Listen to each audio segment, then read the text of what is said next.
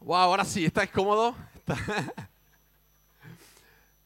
Se siente bien fuerte, se siente bien candente el calor y no solamente de los focos, sino del fuego del Espíritu Santo aquí arriba. Estoy súper, súper expectante, como decía antes, de ver lo que el Señor va a hacer en esta última sesión.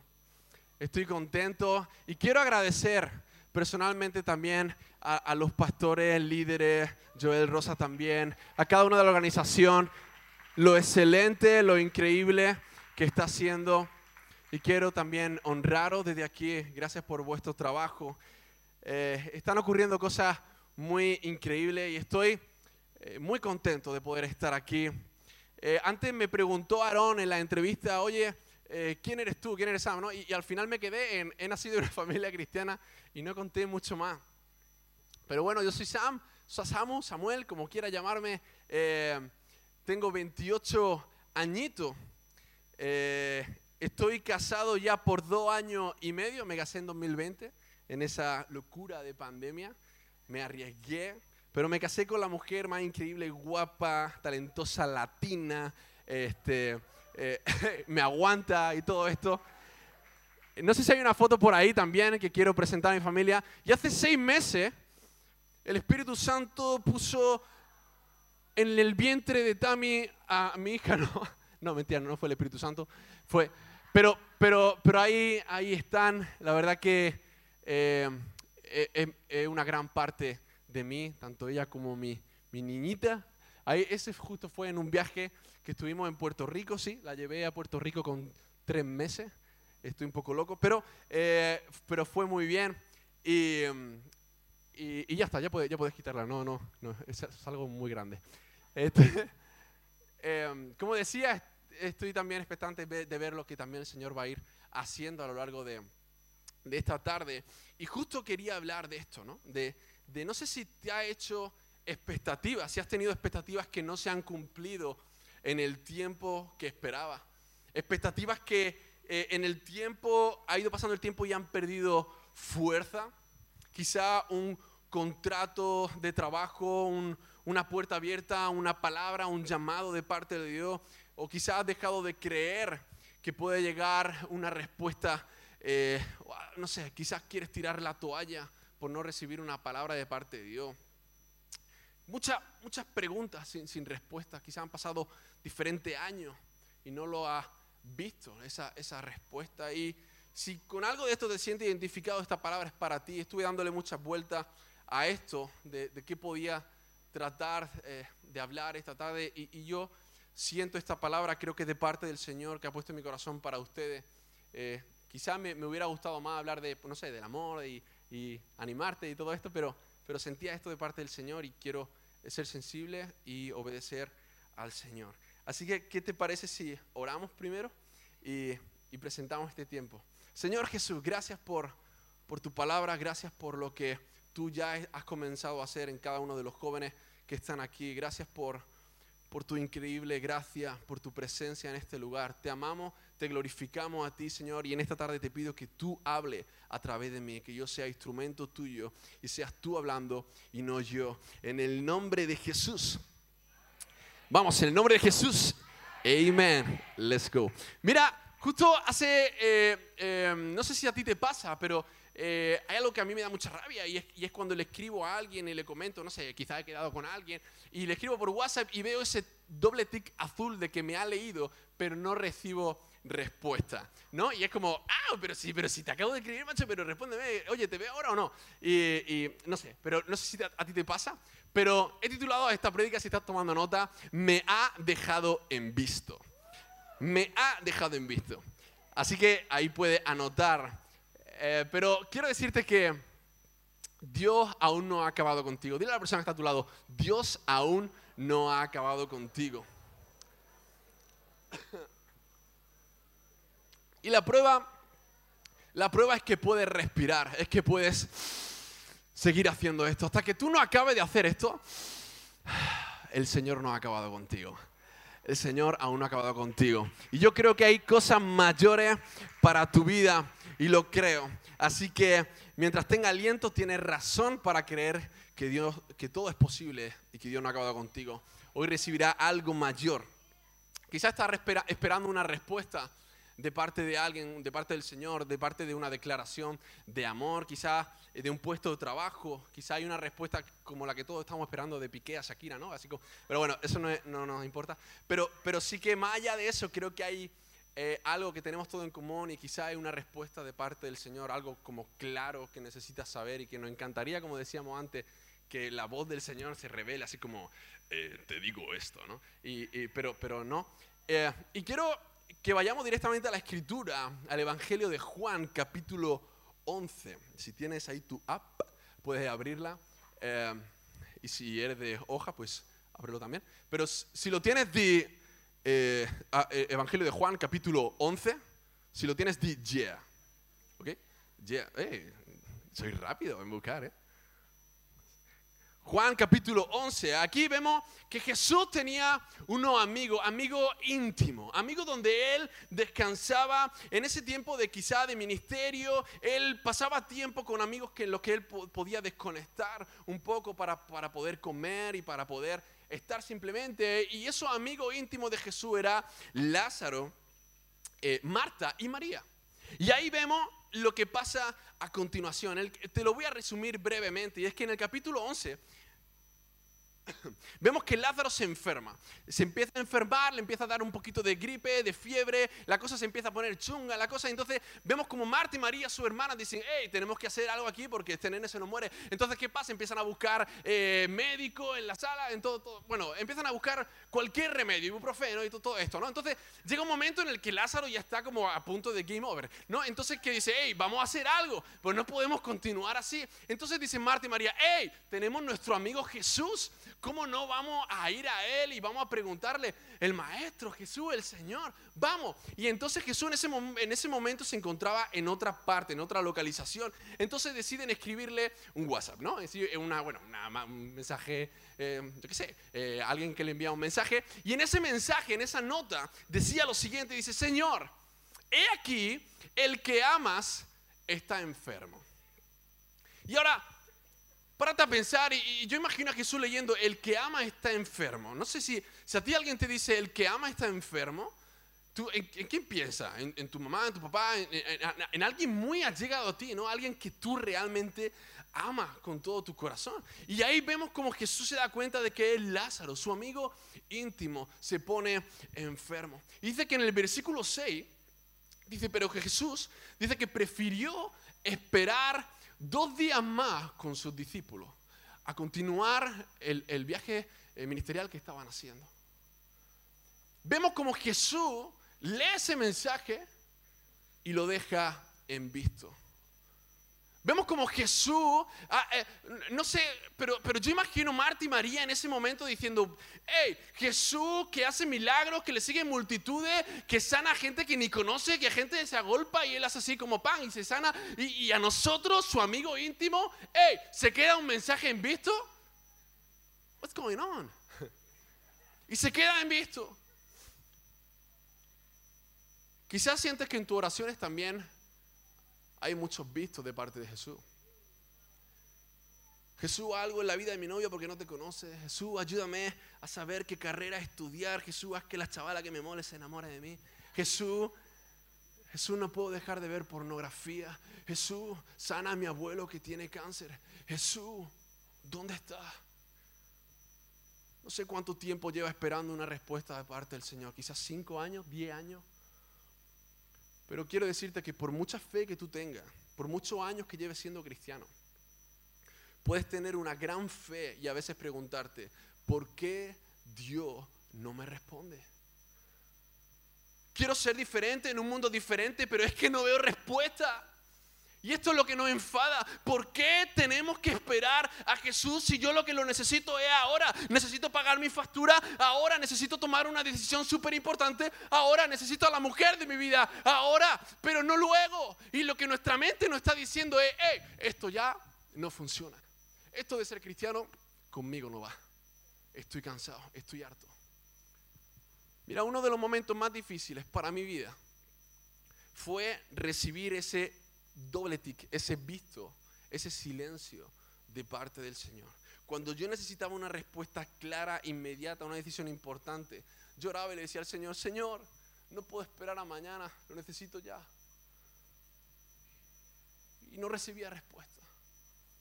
Lo que podemos llamar abandono, Dios lo llama proceso.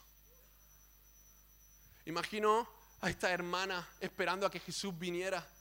Si Dios no vino cuando, cuando queríamos que viniera y no hizo lo que queríamos que hiciera, ¿aún me ama? No sé si te has preguntado esto alguna vez. ¿Será que puedo dudar de mi fe? ¿Será que puedo salir de esto? Y mira, puedes dudar de muchas cosas. Tú puedes dudar de tu fe, tú puedes dudar de muchas cosas. Pero hay algo que no quiero que nunca dude. Y es que Dios te ama. Mira, todos los que estamos aquí, desde el último de la sala hasta mí, todos somos únicos. Nuestro físico, nuestra altura, talentos, personalidad, color de piel, nacionalidad, ha sido creado con una total originalidad. No hay nadie idéntico a ti. Te puede ir a la China, te puede ir a Puerto Rico, te puede ir donde quiera. No hay nadie idéntico a ti. Y esto es parte del plan de Dios para mostrarte que eres verdaderamente valioso. Eres su obra maestra, esa hechura suya, eres su poema, eres su tesoro más preciado por encima de los ángeles y de todo lo creado, de todo lo que existe. Dios te ama. Dios te ama. Y aquí está el punto. Y es que yo sé que Dios me ama y no busco pruebas de que Dios me ama. Yo vivo de la prueba de que Dios me ama, pero este amor no está basado solo en lo que Él hizo.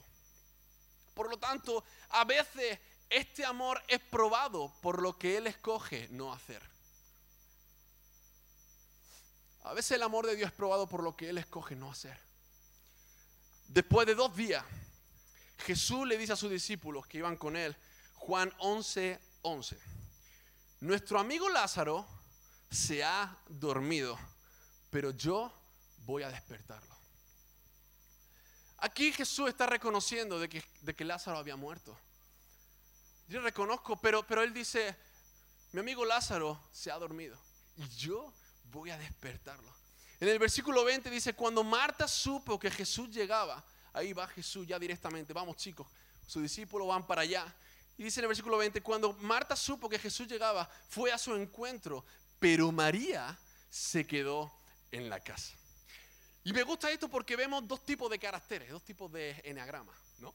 Vemos a Marta, por un lado, con, con, ganas de ver a Jesús, porque es su amigo, es su amigo íntimo y tiene ganas de verle, pero también tiene ganas de reprocharle y echarle las cosas en cara. Pero sin embargo, María prefiere quedarse en casa. Y a veces preferimos ser como María y escondernos de la realidad.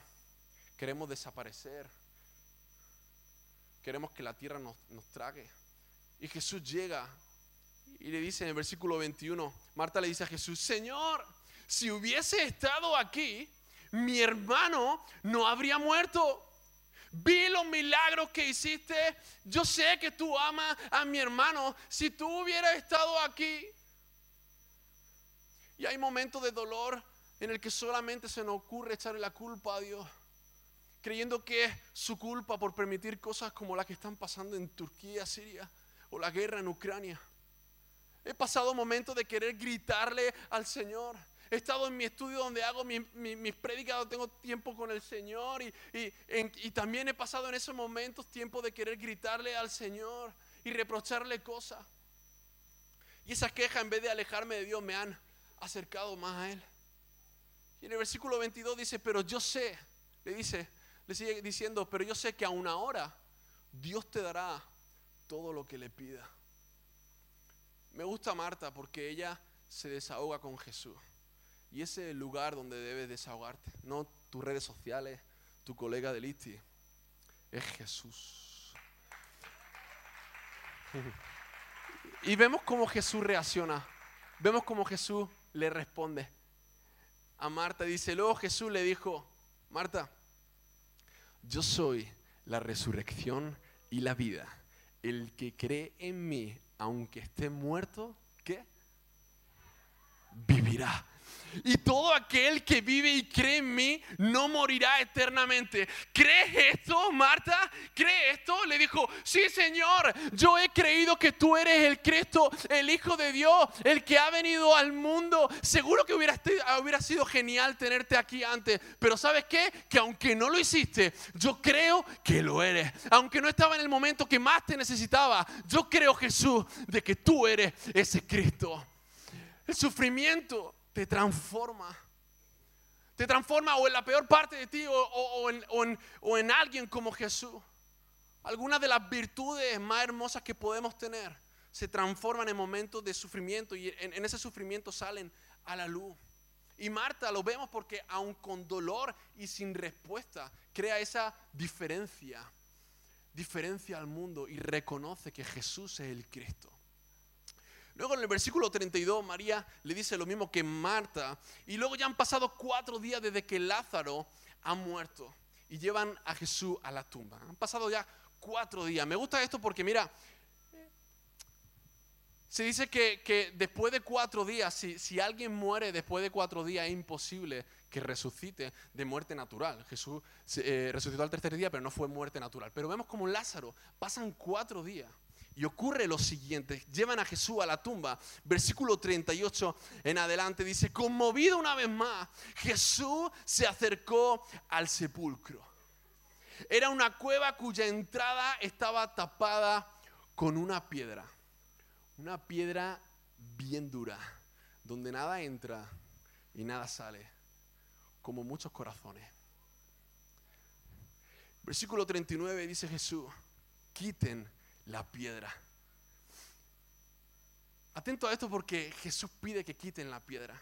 Y, yo me pongo en esa situación y digo, Jesús podría haberla quitado, podría haber hecho así como rollo Harry Potter o algo, con pan, y, o desaparece la piedra, o, algo así como bien, bien show, bien guay, ¿no? Pero, pero no, dice, ordena que quiten la piedra. Y escucha bien esto porque el Señor hará un milagro en tu vida, pero necesita actuar, necesita hacer algo. Joven, somos quita la piedra. Voy a sanarte, pero tú vas a declarar sanidad antes.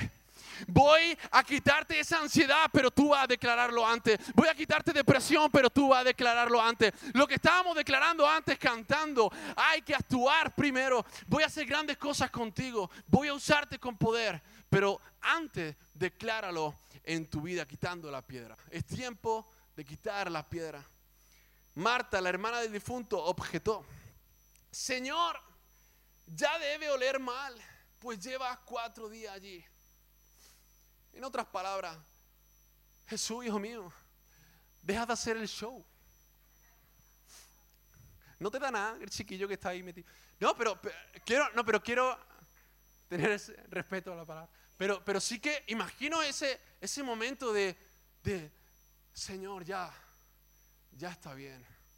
Han pasado cuatro días, has venido ahora, yo creo que tú eres el Cristo, pero no, no saque a mi hermano de la tumba. Ya debe oler mal. Y le dice Jesús, no te dije que si crees verás la gloria de Dios. Entonces quitaron la piedra y Jesús alzando la vista dijo, prepárate para dar el mejor de los aplausos. Padre, te doy gracias porque me has escuchado. Ya sabía yo que siempre me escucha, pero lo dije por la gente que está aquí presente para que crean, de conmigo, para que crean que tú me enviaste. Dicho esto, gritó con toda su fuerza, Lázaro, sal. Lázaro, sal. El muerto salió con venda en sus manos y en los pies y el rostro cubierto con un sudario. Y le dijo Jesús, quítenle las vendas y dejen que se vaya. Escucha, es tiempo de creer, de confiar y marcar la diferencia. Quítate las vendas, sécate las lágrimas porque el Señor es un Dios de milagro. Su tiempo no son nuestros tiempos. Y en el nombre de Jesús se acaban tus dudas ahora. Es tiempo de cambio, es tiempo de transformación, es tiempo de salir de la cueva porque Dios ahora pide más de ti. Pide que actúe. Ese es el Dios del resultado, el Dios de la respuesta. Hay un detalle que me gusta y es que aún en su crucifixión, muchos se fueron antes de ver el resultado. después de tantos milagros, después de darle de comer a más de cinco mil hombres y de tener multitudes suyas detrás, cuando lo crucificaron, solo estaba Juan, María y unos pocos más. Y es que muchos se van antes de ver la respuesta, antes de ver el resultado. Y sabe, aun con el milagro de la resurrección, muchos se preguntan, ¿por qué Jesús cuando resucita no sana sus cicatrices de sus manos, su costado, y las deja? ¿Y por qué no las deja como nuevas, no? Y yo creo que Dios no está interesado en borrar tu pasado. Dios está interesado en usar tu pasado. Dios está interesado en usar tu pasado. Dios usó el pasado de José, de Job, de Pablo y de cualquier personaje bíblico que Dios amaba para transformarlo, para usarlo como símbolo de esperanza. Y hoy vengo a decirte que Dios quiere transformar tu vida y marcar tu diferencia, esa diferencia en este mundo diferente. Es tiempo de confiar en sus promesas. Me gusta porque a lo largo del día he escuchado mucho hablar acerca de esto. Confía en sus promesas, sus promesas. Y para mí es confirmación de que el Señor te está hablando hoy. Si has tenido preguntas que no se han respondido en el momento que deseaba, es tiempo de ponerse a cuentas con el Señor. No sé cuánto tiempo lleva en la iglesia, no sé, no te conozco, pero yo creo que debes ponerte a cuentas con el Señor. Este evento no, esta conferencia no es una conferencia más. El Señor quiere que recuerde el 11 de febrero de 2023. Es tiempo de ponerse a cuentas con el Señor. Y no quiero alargarme mucho más. Si quiere voy a pedir al grupo de Balaguer Music que vaya pasando. Pero mira, hay un versículo que he dejado pasar de largo. Y no estaba seguro de si, si lo iba a comentar o no. Hay un versículo, el versículo más corto de la Biblia, de hecho. Y es justo cuando va a la tumba de Lázaro, el versículo 35, capítulo 11, versículo 35. Y ahí justo va Jesús a la tumba de Lázaro con su hermano y dice en el versículo 35, Jesús lloró. Y muchas veces no me atrevo a hablarlo porque hay diferentes estipulaciones de lo, que, de lo que puede significar las creencias del por qué lloró Jesús. Algunos dicen que lloraba por falta de fe que tenía en su hermana, otros por Lázaro, aunque porque él sabía que iba a resucitar. Entonces, hay como diferentes estipulaciones. ¿Por qué llora Jesús? Pero yo quiero decirte lo que yo creo hoy. Se cree todo esto por, porque no sale eh, explícitamente ¿no? Eh, el por qué lloraba, pero yo creo que Jesús lloró por sentirse, por sentirse sensible al dolor de María, por empatía. Y aquí Jesús nos da una de las mejores enseñanzas y es que Jesús le está diciendo, eh, yo también, yo también. Cuando conozco diferentes situaciones de jóvenes que abren su corazón y me cuentan cosas terribles que yo no sé ni qué decir. Cuando enciendo la tele y veo estas noticias que están pasando ahora y lloro porque no entiendo por qué está pasando esto. Cuando veo diferentes situaciones en las que bebé y ahora siendo padre me duele más aún, pueden morir y no entiendo por qué pasa esto. En ese mismo momento Dios me recuerda y me dice, hey, yo también. Y el Señor también te dice, yo también lloro contigo. Yo también estoy contigo. Te voy a pedir que te ponga en pie ahí donde está. Y ahí con tu ojo cerrado.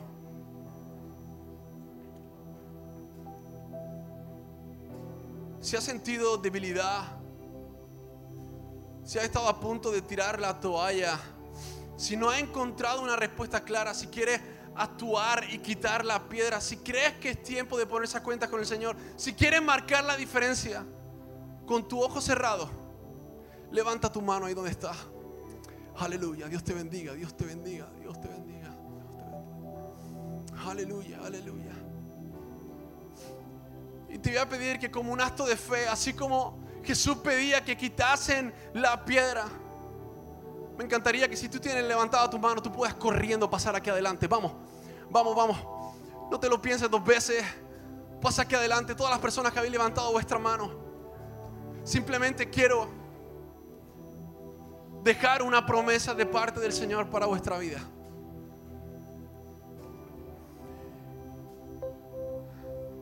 Vamos, todos los que estáis pasando, eh, echar un poquito más adelante para que puedan entrar más. Mira, el Señor hablaba mi vida con, con este pasaje una y otra vez. Esto es lo que me encanta de la Biblia, que luego pasan cinco años y el Señor te, te habla con otra cosa totalmente diferente del mismo versículo. Pero hoy quiero recordarte una promesa. Y una promesa de parte del Señor que ha escuchado hasta en la sopa. O sea, cualquier persona igual la puede tener ahí en su casa de Logan. Pero hoy quiero recordarte esto y que pueda escuchar esto, que viene de parte del Señor para tu vida, pero de una forma diferente. Dice Jeremías.